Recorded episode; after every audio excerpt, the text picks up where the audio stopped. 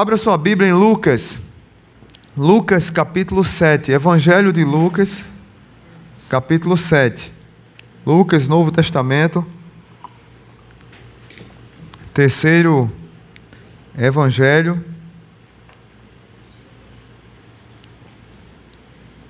Capítulo 7. Texto bem conhecido, mas é um texto que só se encontra em Lucas e não está nos outros evangelhos.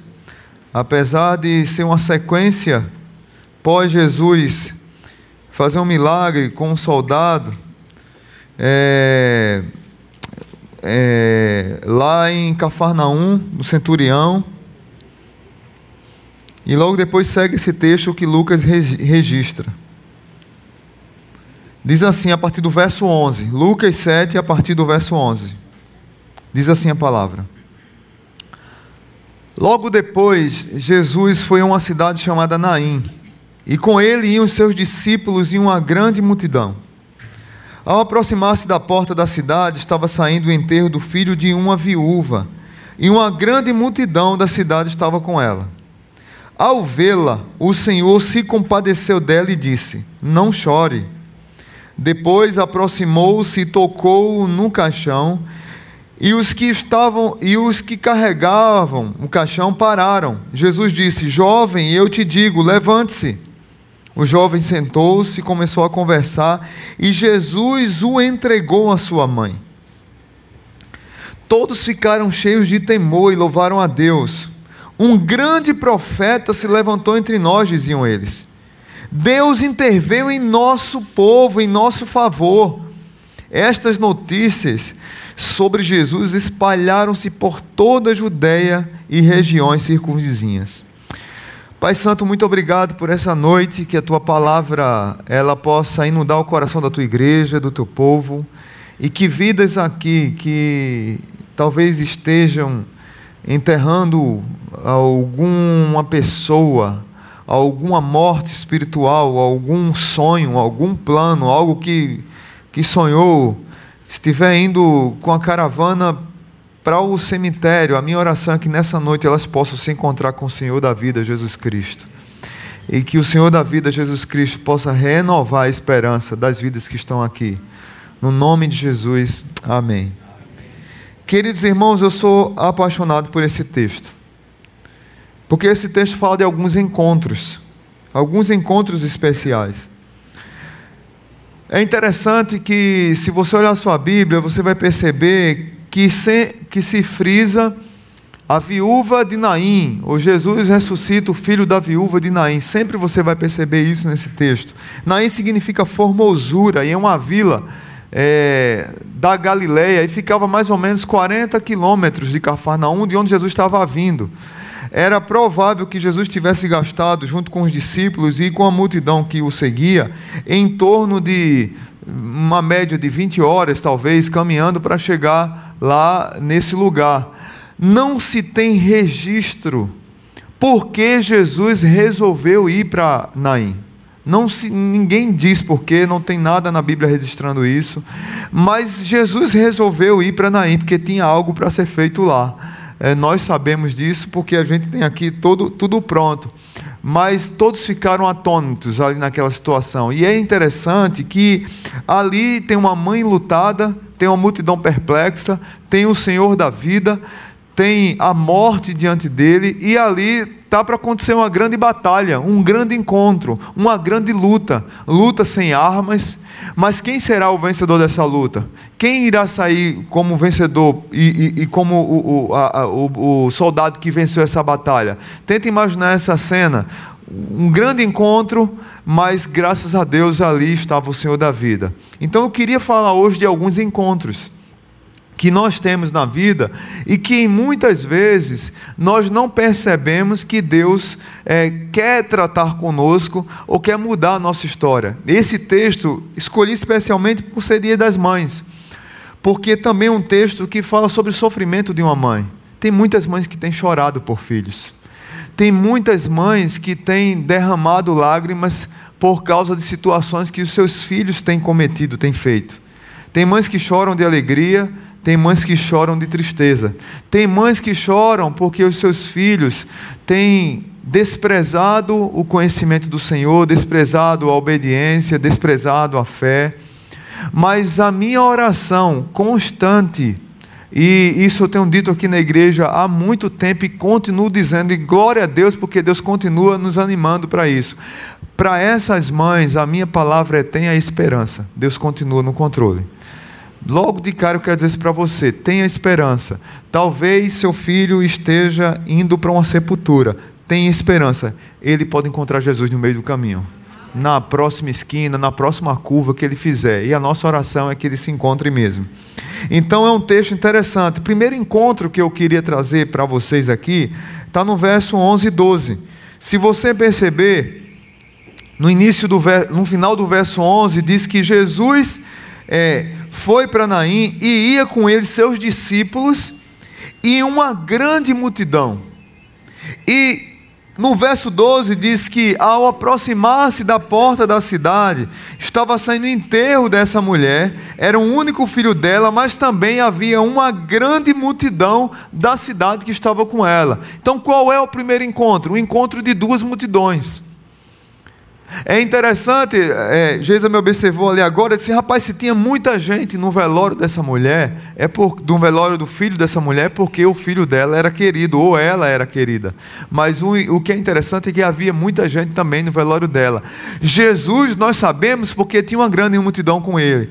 Geralmente, quando Jesus estava nos lugares, sempre uma grande multidão afluía. Alguns curiosos, alguns interesseiros, alguns em busca só do milagre, só da bênção, mas não do Senhor da bênção. Alguns em busca de ver o que é estava para acontecer.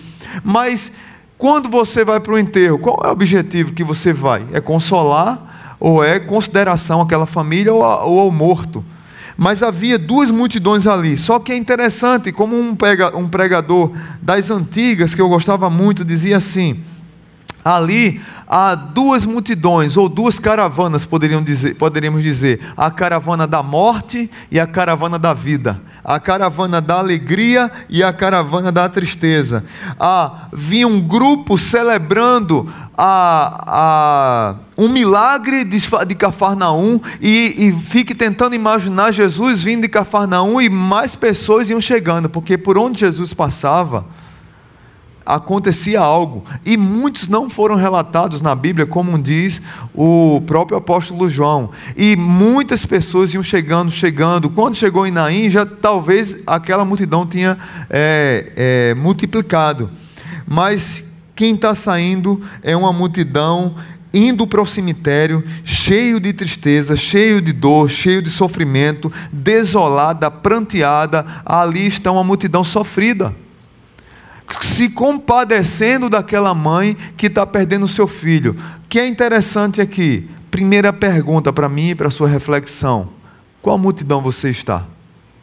Você segue a multidão da alegria, a caravana da vitória, a caravana da fé, a caravana da esperança, a caravana do Senhor da vida, ou você está na caravana da desolação, na caravana da morte, na caravana do cemitério? Tem muitas pessoas que estão dentro das igrejas que na hora do movimento estão lá, na hora da pregação do evangelho estão lá, na hora de algo que nós convocamos estão lá, mas por dentro, na verdade, estão tristes, desoladas e estão andando na caravana da morte.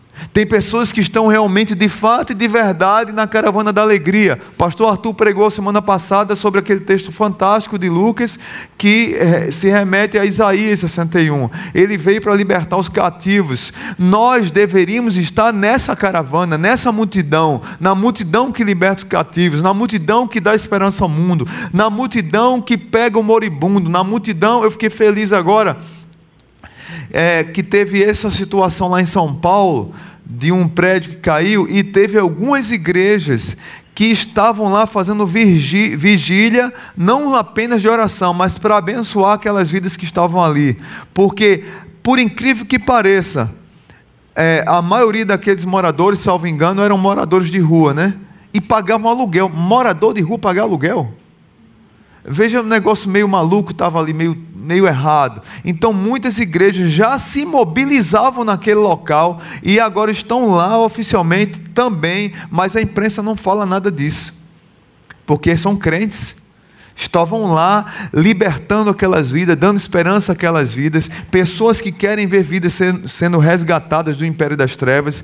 Nós deveríamos estar fazendo esse serviço, nós deveríamos estar nessa multidão, na multidão da alegria que dá esperança para quem está precisando. Mas só que muitas vezes nós estamos na multidão da desesperança da morte, da dor, do sofrimento. E muitas vezes não temos a coragem de chorar, de rasgar o nosso coração e dizer que está doendo. Muitas vezes nós que fomos ensinados a, a não reconhecer nossas fraquezas, para que ninguém nos veja chorando, que parece que é pecado, é pecado você dizer que está sofrendo, mas nós estamos lá naquela multidão. Então, primeira lição de hoje é o encontro entre multidões. E qual multidão você está? Segundo encontro, que eu vou gastar mais tempo, é o encontro entre Jesus e uma mãe enlutada. Verso 12 ao 13 fala da situação que Jesus chega, mas no verso 13 diz algo interessante. Veja comigo.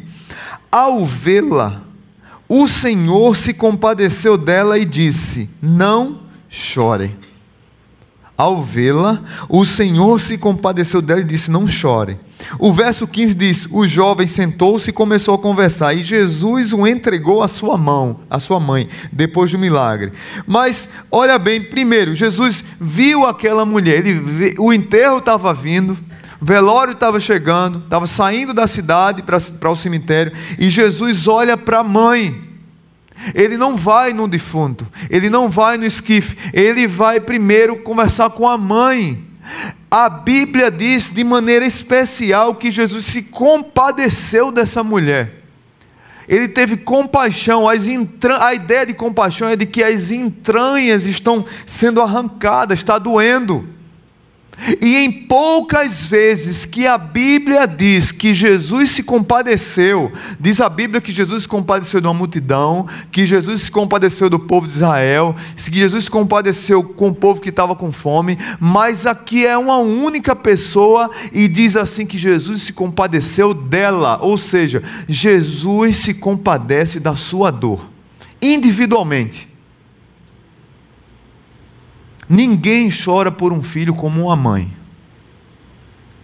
Ninguém entende a relação da mãe com o filho como a própria mãe, só Deus entende. É uma coisa muito especial essa relação, mas nenhuma mãe, eu acho que vocês vão concordar comigo, quer enterrar seu filho. Eu lembro da história de Agar, eu sou fascinado pela história de Agar e Ismael. Abraão, aquele ah, vou ficar calado com ele. Eu ia falar mal de Abraão aqui, mas não vou falar não, porque ele é o pai da fé, né? Vai que os crentes não gostam disso. Abraão põe aquela mulher para fora e dá a ela um copo d'água, um cantil de água, um cantil, quem foi militar sabe que é cantil de água e um pedaço de pão para ela ir para o deserto, expulsa da sua casa, porque Sara botou moral, disse: Abraão, põe essa mulher para fora de casa.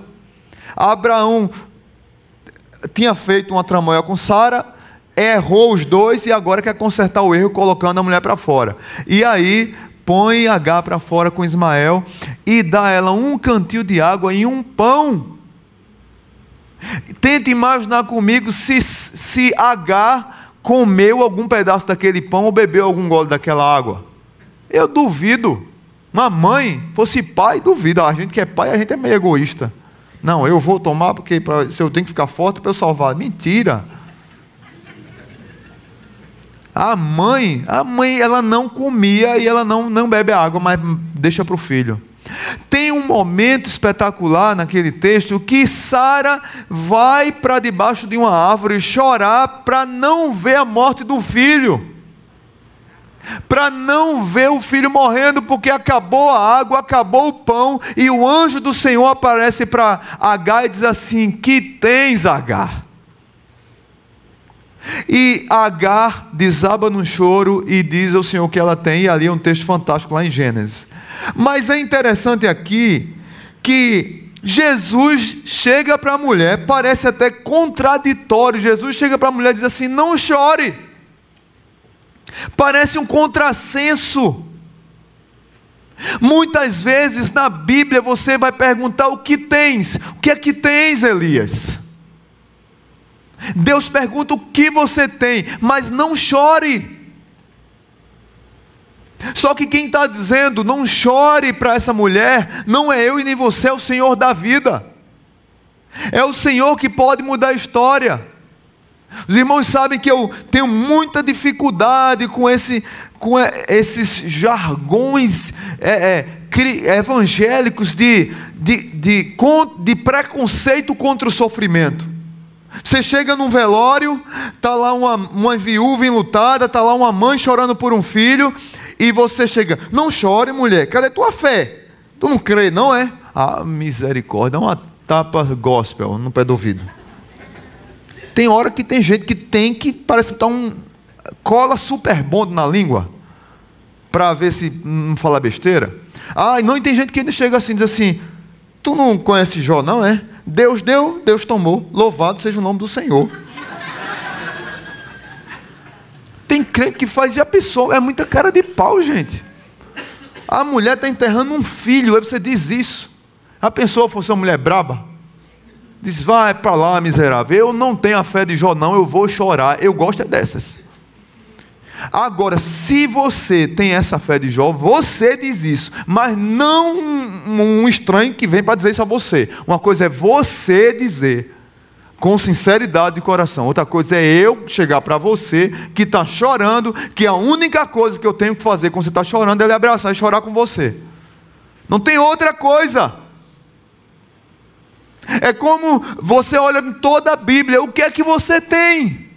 Muitas vezes, quando Deus pergunta, pai, mãe, o que você tem, é para que você tenha coragem de pôr para fora o último choro que estava na garganta que você estava escondendo, aquela lágrima que está travada e que é difícil sair por diversas circunstâncias, você não tem coragem de pôr para fora. Aí Deus pergunta: o que tens?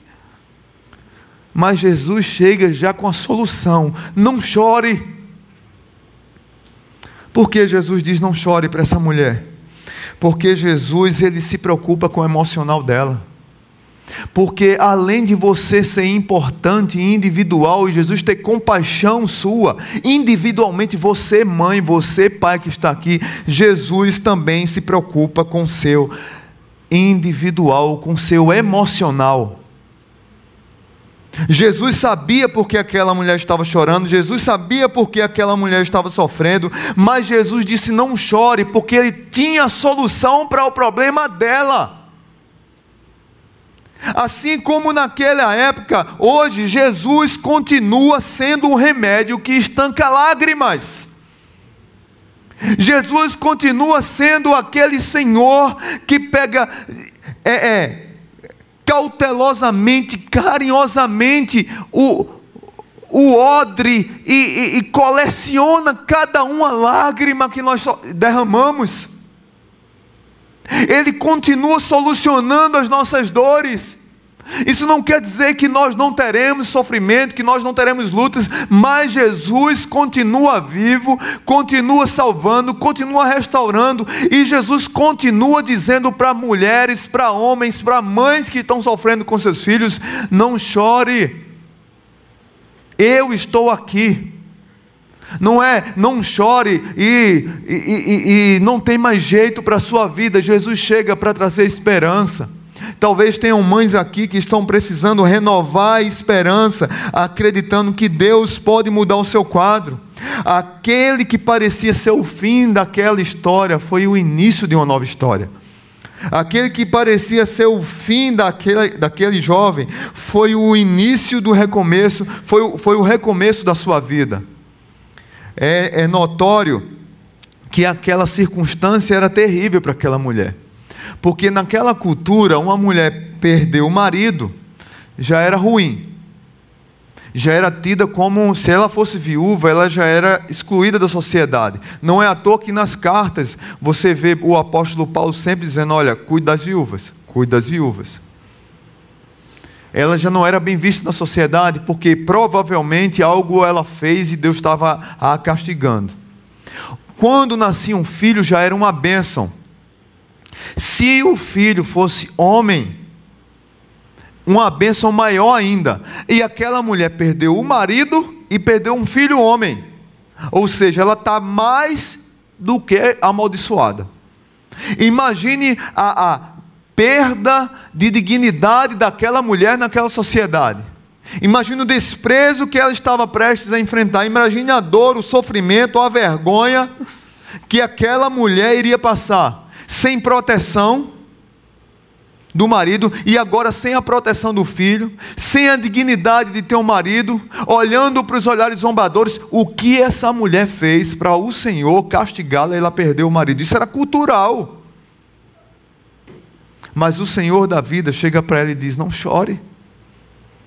Talvez tenham problemas emocionais que você está passando, de luto, de sofrimento, de vidas que você ama e você está vendo caminharem, irem para um cemitério e você precisa chorar, desabafar num choro e você não tem chorado porque ensinaram a você a não chorar. Ontem eu estava pregando numa igreja, num, num retiro de uma igreja, e, e eu estava falando sobre uma mensagem que eu preguei aqui na igreja um, um ano passado, eu acho, chamada A Noite Escura da Alma. E falando ali sobre depressão e ansiedade naquela situação, e nesse público que eu estava pregando, tinham pessoas que defendiam a tese, outrora, que depressão, que ansiedade é coisa de demônio ou é pecado. Ou você está endemoniado, o crente é endemoniado. Não dá, eu não consigo entender algumas lógicas que, os, que alguns crentes dizem. Crente que tem o Espírito Santo com demônio, mas tem crente que prega isso. Então, é, se você está com depressão, no mínimo é demônio. Se você está com depressão, é porque você cometeu algum pecado. E aí você está sofrendo agora, porque depressão não é coisa de, de, de, ser humano, não. E aí tem 350 milhões de pessoas com depressão, muitas delas cometendo suicídio, muitas delas não conseguem sair. Tem gente em igreja dizendo que isso é pecado e que é demônio. Mas uma pessoa me procurou ontem e disse: Pastor, eu pregava isso, essa mentira. Eu dizia isso para as pessoas, até que a depressão me atingiu, até que eu precisei chorar. Muitos de nós aqui fomos ensinados a não expressar a nossa dor. Muitos de nós que estamos aqui fomos ensinados a não expressar o nosso sofrimento. Por quê? Por que chorar? Se eu chorar, eh, as pessoas vão ver que eu sou fraco. Se eu chorar pelo meu filho, se eu chorar pela minha nora, se eu chorar, chorar pelo meu casamento, se eu chorar por uma notícia ruim que eu ouvi, por um, por um diagnóstico, por uma perda de emprego, se eu chorar por um abandono, por, por meu cônjuge, se eu chorar que eu estou sofrendo, eu vou, eu vou ser é, é, visto como um fraco na igreja, na sociedade. Então a melhor coisa que eu tenho é me trancar aqui. E Jesus ama as pessoas que se derramam, que clamam, que choram, que lamentam. O apóstolo Paulo diz que quando eu sou fraco, aí é que eu sou forte.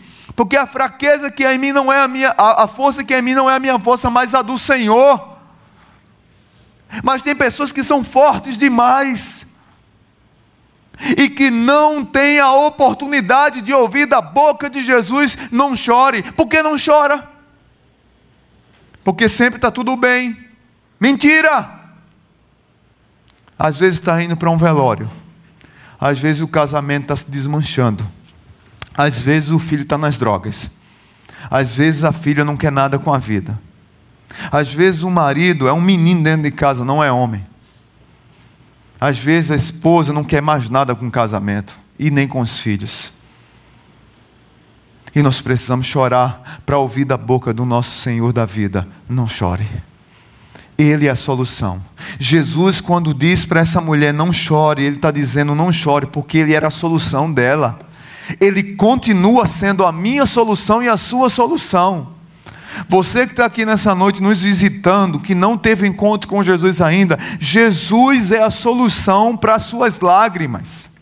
Você, mãe, pai, que está aqui chorando pelo seu filho, Jesus continua sendo a solução para suas lágrimas. Eu não posso dizer a você não chore. Jesus pode, porque Ele é o Senhor da sua vida. Porque Ele deu a vida por você. E Ele tem o poder para dar a vida em favor de muitos. E nós, graças a Deus, estamos incluídos nessa lista. Primeiro encontro foi o encontro das multidões. Segundo foi o encontro de Jesus com a mãe enlutada. O terceiro encontro, o encontro de dois filhos únicos. Verso 12 e o verso 14 diz que teve as multidões que se encontraram, o filho único de uma viúva, e o verso 12 diz que Jesus vinha com a grande multidão, mas no verso 14 acontece o encontro de Jesus filho único de Deus, filho unigênito do Pai, com o filho único daquela viúva. O verso 14 diz assim: Depois aproximou-se e tocou num caixão, e os que o carregavam pararam. Jesus disse: Jovem, eu lhe digo, levante-se. Jovem, eu lhe digo, levante-se. Mas antes de Jesus dizer, jovem, eu lhe digo, levante-se, ele tocou num caixão. Judeu não podia tocar. O caixão não era como como os caixões que temos hoje, era provavelmente uma maca e ele estava enrolado e não era enrolado igual aquelas múmias do Egito, assim não. Não era na horizontal, era na vertical. Então ele estava ali provavelmente todo pronto para ser enterrado e estava sendo carregado numa maca. Nós não sabemos quantos dias ele estava morto, mas uma coisa nós sabemos, que defunto depois de um tempo acontece o quê? Apodrece. O que é na sua vida que está apodrecendo e está sendo carregado por pessoas para um cemitério? O que é que aconteceu na sua história que você esqueceu, que apagou da sua mente, ou que você chorou e desistiu, e agora as pessoas estão carregando para um cemitério? O que é que está dentro do caixão da sua vida? Sonhos, família, planos, cursos, faculdade, estudo, seus filhos, Talvez na sua casa esteja, é, esteja um fedor de morte espiritual.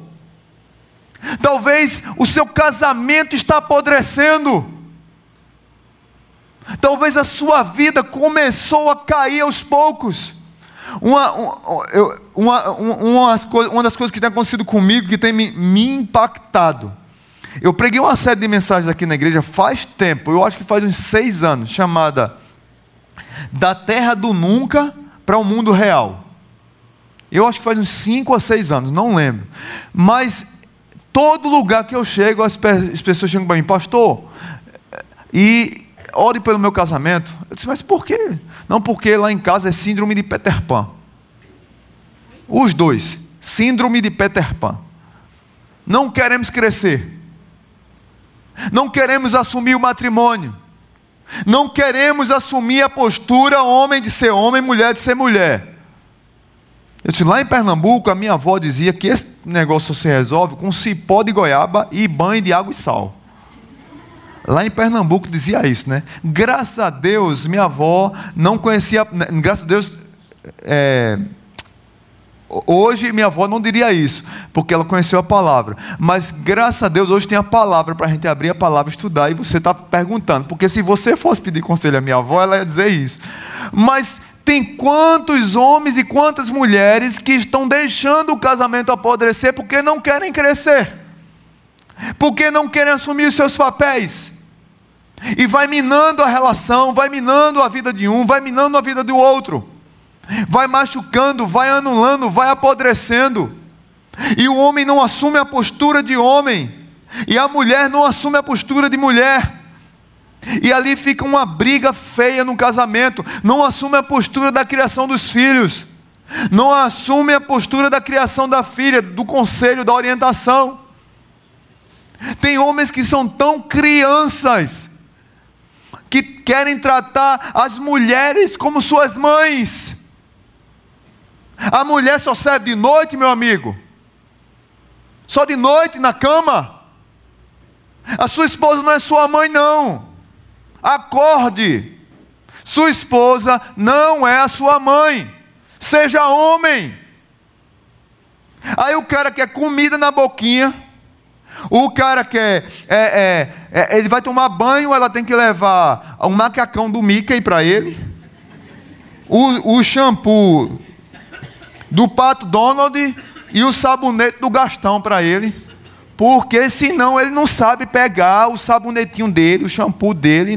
Não, a, a sua mulher tem que vestir sua cueca, miserável. Seja homem. Tem mulheres que estão apodrecendo o casamento também de outras formas. Hoje eu não posso falar das mulheres porque é dia das mães. Vocês escaparam. Escaparam. As mulheres estão assim, fala Jeová. Todas, né? Mas tem filhos que estão também matando as relações, que estão no esquife apodrecendo e a família está sofrendo com aquele filho. Qual é o tipo de enfermidade, qual é o tipo de morte que chegou na tua casa e você precisa orar para que se esbarre com Jesus no caminho, para que ele diga: levante-se, acorde, saia dessa situação. Tem situações que têm machucado muita gente, meus irmãos. Situações terríveis que têm bagunçado com famílias drogas, promiscuidade,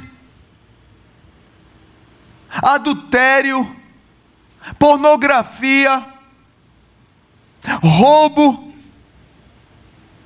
Sabia que tem, que tem casal que, que não conversa sobre finanças, que se conversar parece que vai explodir a casa?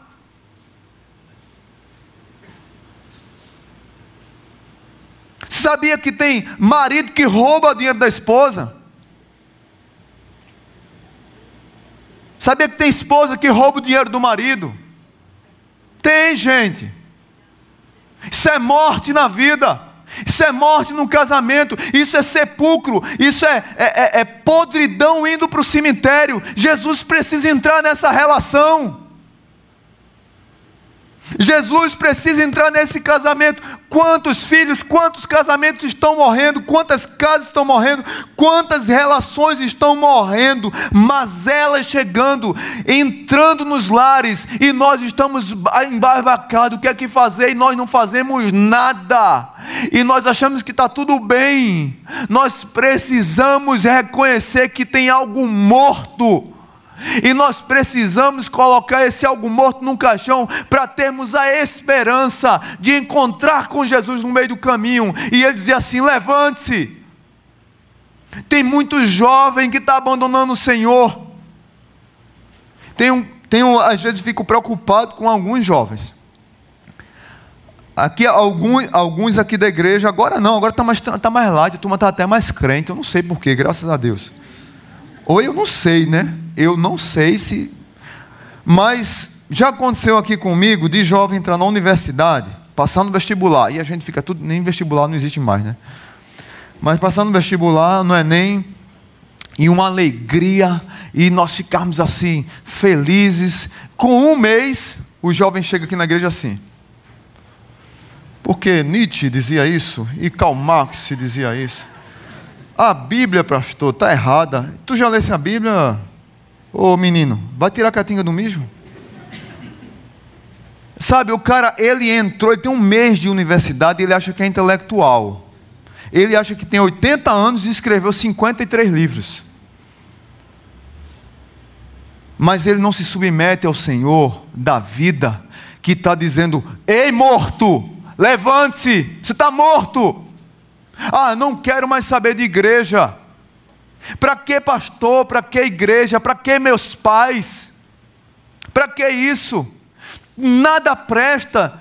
Que presta sou eu, que presta são os meus amigos. E aí quer trazer para a igreja. Não, eu não, tô, não sou nesse, esse pastor doente de ficar dizendo coisa do mundo para a igreja. Não, não sou isso. Não. A gente está no mundo, tem que impactar o mundo. O que às vezes que me deixa triste é que as pessoas querem enfeitar tudo na igreja. É mais um movimento, é mais um tipo de culto, é mais algo, é mais, mais, mais para segurar jovem. Ah, dá licença, gente, eu tenho que fazer.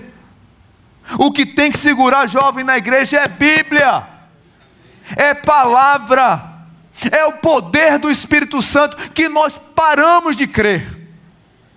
Nós paramos de crer no poder do Espírito Santo, nós paramos de crer no Jesus que disse para um jovem moribundo, morto, doente: jovem, levante-se. Você está morto, você não, morto não fala, cale-se. E diz a Bíblia que depois que o bicho acordou, ele falava que só um tagarela. Aí ele devolveu ele para a mãe. Mas nós precisamos acabar com esse negocinho de querer fazer coisa para segurar a gente na igreja. Não, pastor, tá, tem que fazer tal coisa para segurar. Sim, daqui a pouco vamos ter aqui na igreja o motel gospel, o crack gospel, cocaína gospel, maconha gospel, traguinho gospel de cigarro. Ah, sai para lá, gente, para segurar a pessoa na igreja. Tô fora. Nessa, nessa proposta aí, eu sou pastor quadrado. Sou pastor quadrado. Nessa proposta aí, eu estou fora. Nós precisamos nos render ao Filho único de Deus, o Rei da vida e Senhor da nossa história. Terceiro encontro, quarto encontro, um encontro entre dois inimigos. Já estamos concluindo. João 5, 21 diz que: Pois assim como o Pai ressuscita e vivifica os mortos, assim também um filho vivifica aqueles a quem quer. Jesus continua sendo o Senhor da vida. De um lado está a multidão da morte, do outro está a multidão da vida. De um lado está o Senhor da vida, do outro está a Senhora morte. Uma grande batalha está acontecendo, mas o Salvador da vida, ele está presente na batalha. Não teve armas na batalha, mas teve um vitorioso. Jesus Cristo, ele fez três ressurreições, três, três vive, revificações, que na, ideia, na verdade a ideia da palavra é de revificação porque quem foi ressurreto mesmo foi Jesus, porque ele ressuscitou e continua vivo. Todos esses milagres de ressurreição que Jesus fez de Lázaro, da filha de Jairo, e esse aqui, essas pessoas voltaram a morrer. Então elas foram revivificadas por um tempo e morreram. Mas é interessante que o rei da vida dá um prenúncio do que ele faria. Sabe por quê? Porque o Senhor da vida odeia a morte. O Senhor da vida não tem medo da morte. O Senhor da vida não se esquiva de uma luta contra a morte, porque Ele traga a morte pela vitória. Então, meus irmãos, nós precisamos voltar a crer no Senhor da vida. Tem muitas mães, muitos pais, muitas pessoas na nossa igreja enlutadas de mortos-vivos. Tem maridos vivos na igreja, mas que estão mortos espiritualmente. Tem filhos vivos na igreja que estão mortos espiritualmente. Tem mulheres vivas na igreja que estão mortas espiritualmente. E nós precisamos voltar a crer no Senhor da vida, que vai revivificar, soprar, animar, restaurar essa vida para que elas voltem para o Senhor. Tem uma irmã aqui da igreja que, quando chega dia das mães, não tem como lembrar dela. Teve um filho que estava numa situação com um problema longe do Senhor, e essa mulher orando, orando, orando, orando. Primeiro ela ficava braba, queria confrontar o filho. Braba, briga com o filho. Braba, briga com o filho.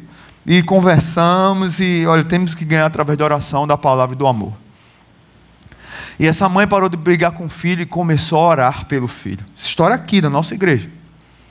Começou a orar pelo filho, até eu chamo ela assim, de fantasminha camarada Vocês vão entender por quê. Teve um dia que, três horas da manhã, um filho acorda assustado em casa, porque ele vê um vulto branco ajoelhado ao pé da cama dele. E ele pensou que era fantasma, e ele ficou desesperado. O que danado é isso aqui? Ele pensou em chutar, pensou em dar soco, pensou em brigar. Era a mãe dele, de camisola branca, ajoelhada, orando: Senhor, salve esse miserável. Ajeita esse sem vergonha. Eu não tenho jeito mais não, ele está mal do que eu, está forte, dá três de mim, o caba bonitão, fortão, não tem jeito mais, o Senhor quebra ele. E Jesus quebrou o menino e ele continua firme no caminho do Senhor e continua firmado. Você, mãe que está aqui, você, pai que está aqui, precisa voltar a orar, precisa ter esperança, precisa crer que o Senhor da vida, quando se encontra com a morte, ele odeia a morte e ele destrói a morte porque ele é o Senhor da vida. Talvez tenham pessoas que estão mortas espiritualmente na nossa casa e nós precisamos chorar mais mesmo. Para ouvir da boca de Jesus, não chore. Nós precisamos orar mais mesmo. Para dizer, filho meu, eu estou aqui do teu lado. Vamos restaurar esse menino, essa menina. Vamos restaurar esse casamento. É possível Deus mudar o quadro, gente. O problema é que nós parece que desacreditamos em Deus. E por último, quais foram as reações do povo ali ao redor? Verso 16 e 17. Todos ficaram cheios de temor e louvaram a Deus. Um grande profeta se levantou entre nós e diziam eles: Um grande profeta se levantou entre nós, diziam eles.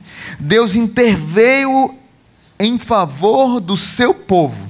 E essa notícia espalhou por toda a Judéia e regiões circunvizinhas. Gente, que coisa linda. O que Deus faz na nossa vida, quando Deus restaura, a notícia espalha. Quando Deus muda o quadro da nossa história, a notícia tem que espalhar, tem que abençoar outros. Quando Deus faz um milagre na sua casa, na minha casa, eu, a minha boca tem que ser aberta. O meu vizinho tem que saber, a minha célula tem que saber. Um problema que você está passando e que você superou em Cristo e Deus mudou o quadro, pode abençoar outra vida. Isso tem que ser espalhado. Deus continua intervindo no meio do seu povo. Quando você conta um testemunho numa célula, numa reunião, aqui nós temos um curso Paz para toda a vida. Talvez muitos dos pais que estão passando ou já passaram por esse problema. Mas quando eles abrem o coração e testemunham para o outro, eles abençoam a vida do outro. E essa notícia de que o rei da vida se encontrou com a morte e venceu a morte, é porque a alegria chegou, a esperança foi renovada. Qual é o lado que você está? Em que multidão você se encontra? Aquele menino voltou à vida e sua mãe voltou a sorrir. Aquele menino, menino voltou à vida e trouxe alegria àquele povo que espalhou em toda aquela comunidade. Haverá um dia em que nós caminharemos para Jerusalém celestial, no meio de, um grande, de uma grande multidão a multidão da alegria, a multidão da vitória. Hebreus capítulo 12 diz: Mas tende chegado ao Monte Sião e à cidade do Deus vivo a Jerusalém celestial e as incontáveis hostes de anjo e a universal assembleia dos santos. Haverá um dia que todos nós estaremos nesse, nessa grande multidão, a multidão do Deus vivo e verdadeiro. Mas tem pessoas que vão estar em outra multidão. João 3,36 diz: Por isso, quem crê no Filho tem a vida eterna.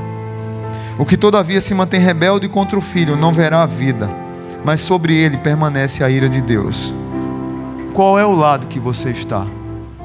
Talvez Deus esteja esperando você se render para o milagre acontecer na sua vida. Talvez Deus está esperando você, mãe, você, pai, você, jovem, você, idoso, você se render e dizer: Deus, está podre aqui.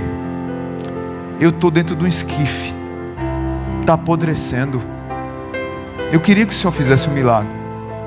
Tem pessoas que estão chorando por você. Talvez você aqui seja um marido que está dando trabalho para sua esposa, sua esposa está chorando por você. Mas você não prometeu lágrimas a ela lá no casamento. Você prometeu sustentar, cuidar, guardar, trazer alegria, viver até a morte, na saúde na doença, e você está trazendo choro e dor para sua esposa. Talvez você, filho, está trazendo lágrima para sua mãe. E sua mãe está tá sofrendo. A minha oração é que você se encontre com Jesus na próxima esquina. E Ele console sua mãe, console seu pai e restaure você do esquife que você está indo para o cemitério. Tem uma música que diz assim: Nunca houve noite que pudesse impedir o nascer do sol e a esperança. E não há problema que possa impedir as mãos de Jesus para me ajudar. Haverá um milagre dentro de mim, vem descendo um rio para me dar a vida. Este rio que emana lá da cruz ao lado de Jesus. E aí o refrão diz: aquilo que parecia impossível, aquilo que parecia não ter saída, aquilo que parecia ser a minha morte, mas Jesus mudou a minha sorte, sou milagre, estou aqui. A minha oração é que você tenha um encontro com o Senhor da vida e que você entenda que a situação que você está passando é possível ter um milagre. Curve sua cabeça, vamos orar agora. Pode começar aqui. Pai bendito, muito obrigado Obrigado por tua palavra e pelas vidas que estão aqui presentes. Que o Senhor nos dirija, nos abençoe. Que o Senhor continue guardando a tua igreja. Que vidas que estão aqui hoje sofrendo, que o Senhor possa chegar nesses corações. E que eles possam sair daqui, mas com a decisão tomada Obrigado, Senhor, pela importância de encontrar com o Senhor da vida e mudar a minha história. Mas que eles não saiam daqui do mesmo jeito, Pai.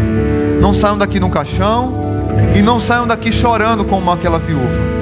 Mas que eles possam entender que há esperança para eles. Nós vamos cantar a primeira estrofe desse hino. E à medida que estamos cantando, eu queria desafiar você que está aqui nessa noite. Se Deus falou com você nessa noite, tem algo que precisa ser restaurado na sua vida.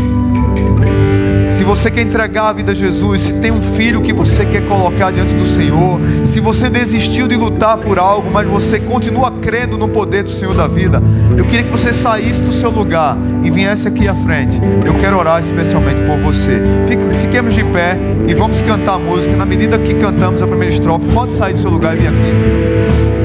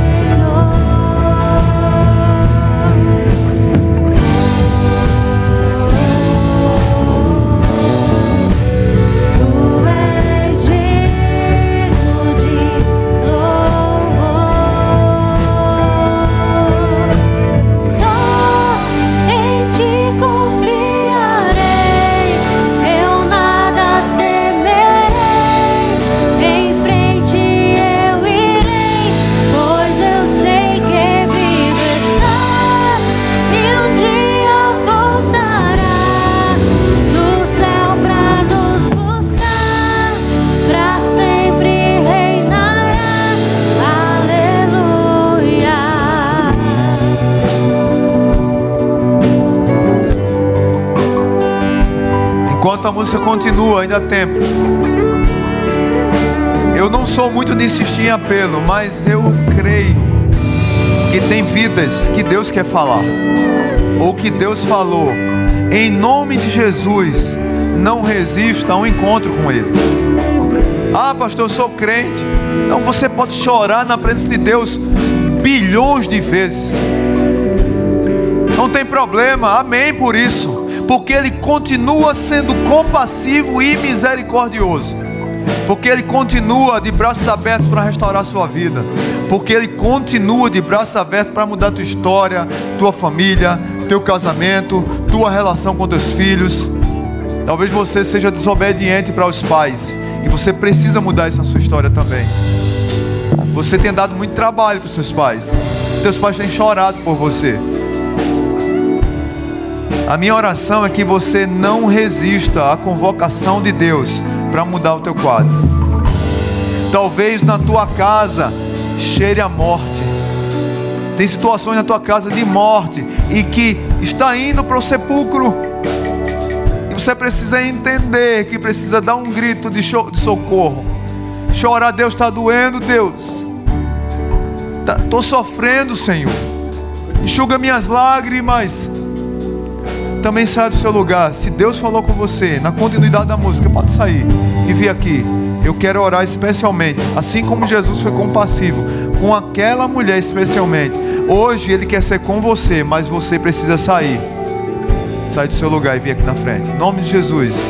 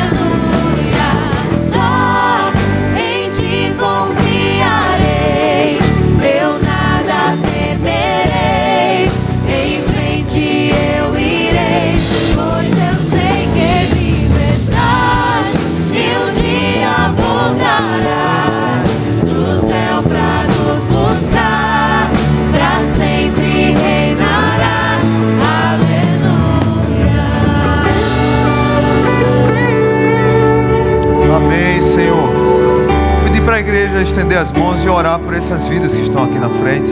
Pai bendito, quero agradecer por esses irmãos. Não sei qual é a situação de cada um passa especificamente, mas o Senhor da vida sabe. Eu acho lindo esse texto pelo teu carinho com aquela mãe. Que momento maravilhoso. Vendo-a, o Senhor teve compaixão dela as entranhas do Senhor Jesus se contorceram.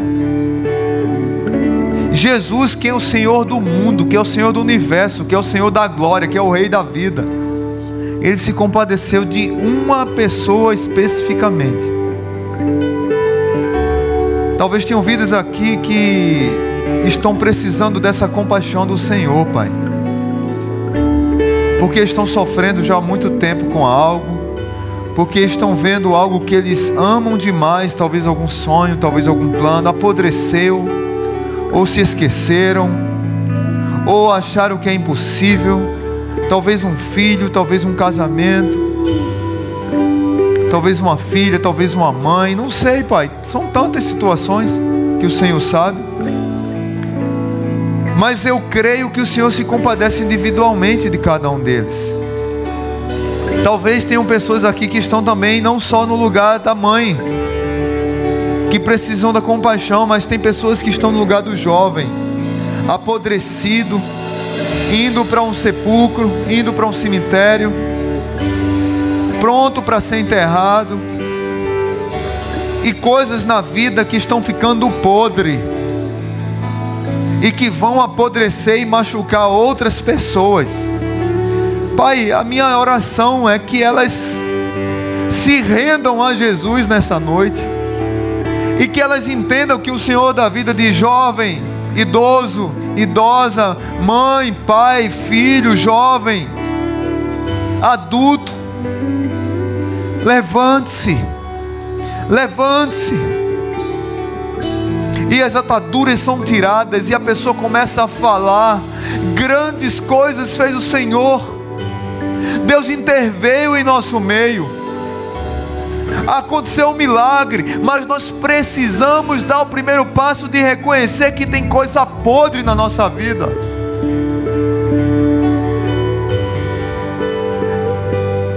Pai, ajuda essas vidas a se libertarem de vícios, de pecados, de mesquinharias, de promiscuidade Ajuda cada um de nós a vencer cada dia os nossos medos, nossas frustrações, nossos orgulhos, nossa insensatez. Porque tudo isso nos apodrece, Pai. E obrigado, porque quando estamos no meio do caminho, o Senhor vem ao nosso encontro. Porque se fôssemos nós de te buscar, quase impossível. Mas mesmo morto, temos a oportunidade de o Senhor nos encontrar e mudar a nossa história, porque o Senhor da vida destrói a morte, aleluia. Senhor da vida odeia a morte, venceu a morte e continua vencendo, e continua abençoando o seu povo, e continua mudando histórias.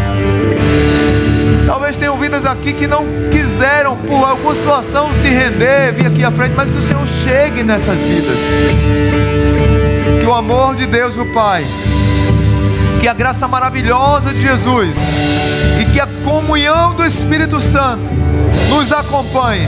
Uma semana de bênção. No nome de Jesus. Amém. Aplauda o Senhor. Dê um abraço no seu irmão. Vem, Jesus.